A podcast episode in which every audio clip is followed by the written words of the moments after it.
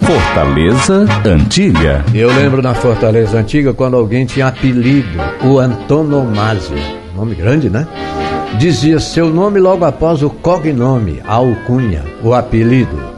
Por exemplo, Carlos Augusto era conhecido como cabeleira de verão, porque ele tinha aquela cabeleira traspassada, chamava também cabeleira de jaquetão. Eu chamava de barriquinha, eu era gordinho. O Edson era o varapau, ele era altão. O Messias, que tinha olhos azuis, era o gato.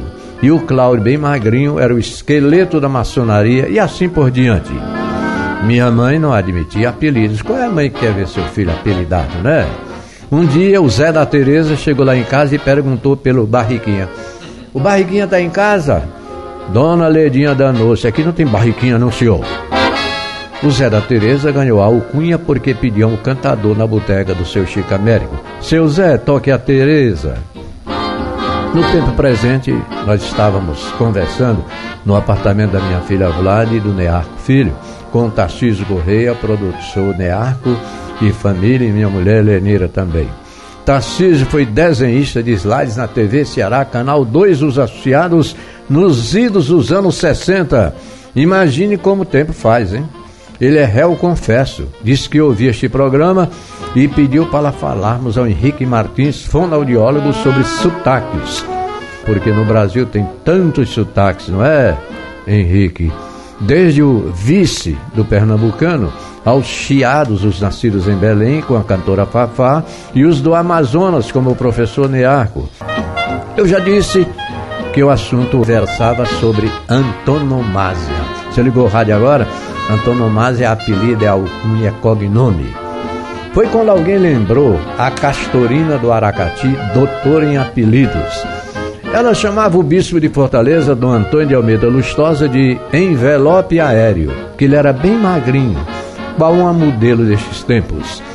Dom Manuel da Silva Gomes, bem gordinho, cheio de anéis, meias roxas, enorme crucifixo no peito, era bolo enfeitado ou bolo de aniversário. Saímos do Aracati e chegamos em Fortaleza para comentar sobre os apelidos dos edifícios da cidade.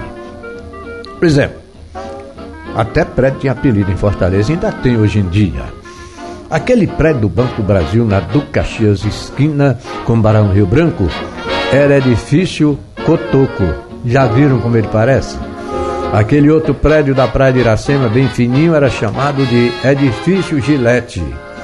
E os prédios de Alci Siqueira, da Duque Caxias e ao lado do Náutico eram extremo, extremo, eu balança, mas não cai, por motivos óbvios que não me cabe aqui comentar. Apelidar os colegas era o que hoje chamam bullying. Usando óculos, éramos chamados de ceguinhos, e caxingando eram os aleijadinhos. E tome briga entre os que chamavam e os que eram chamados. Tempo da fortaleza antiga.